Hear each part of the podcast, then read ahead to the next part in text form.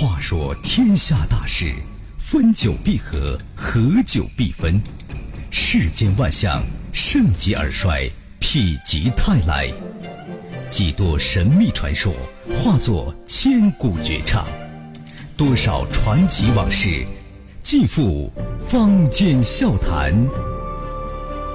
论古道今，评说天下。晚星画传奇。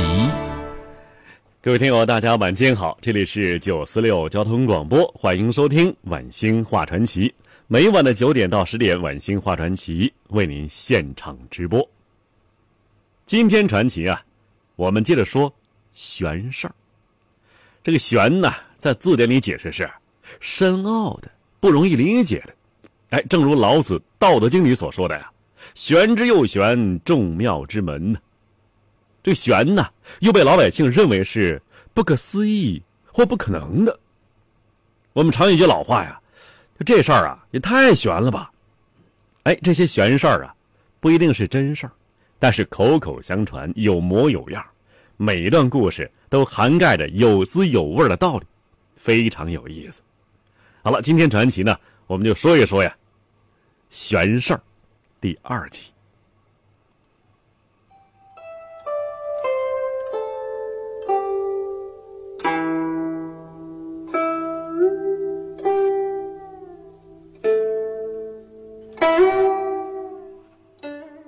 先说第一段叫姑奶。这是姑奶的故事。很小时候呢，有幸见过他老人家一面，但是相隔万水千山，也仅此一面，再难相见。姑奶住在四川的一个小农村，一生未嫁。晚年在一所小学教书育人，因为奶奶呢离乡，身体不适。我们在姑奶家也仅仅就待了几天，但是姑奶呀对我非常亲，做吃的，买当地的民族服饰，还给我呢买了一对银镯子。我在没人的时候呢偷偷问过姑奶，说我们呢都住在一起，您为什么自己住这么远呢？姑奶没有回答我，望着远方，长长的叹了一口气。一别数载，再次收到姑奶的消息啊，居然是她辞世的噩耗啊。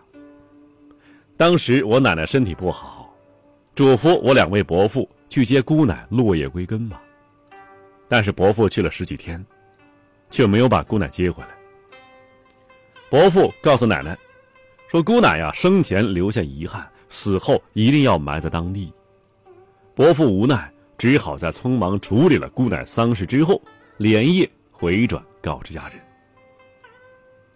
奶奶呢？听完之后，一个劲儿抹眼泪，一个人呢，不住的自言自语啊：“随他去吧，守了一辈子，就当还个念想吧。我命苦的妹子啊！”后来我才听奶奶说呀，说姑奶在读书的时候，跟学校一个富家少年。私定终身。后来，抗战爆发了。这少年呢，去当兵，就去了前线。姑奶从学校回来，年纪越来越大。我外曾祖就逼他结婚。几次冲突以后啊，姑奶实在没有办法，就离家出走，去寻找他的心上人。但是。他仅有的信息，也是他偶尔的收到来信之中所提及的只言片语。最早是三个月前的信了，信上写啊，他们部队在四川一个农村驻扎着。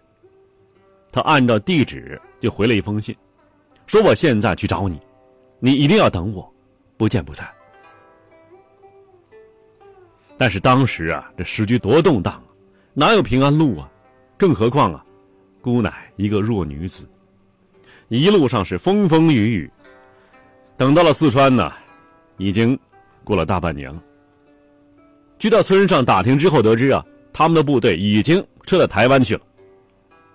姑奶没有办法，就暂时住下了，一边维持生计，一边打听消息。但是，谁也没有想到，这一等，就是五十多年，从少女等到了花甲。姑奶去世的几年之后啊，省城有人来镇上打听她的消息。原来呀，姑奶那位心上人随军撤退到台湾之前呢，根本就没有收到信。部队高层啊，就担心军心涣散，所有来信一律封禁了。直到数年之后，一切安定下来了，他才通过其他渠道，见着了当初姑奶的那封信。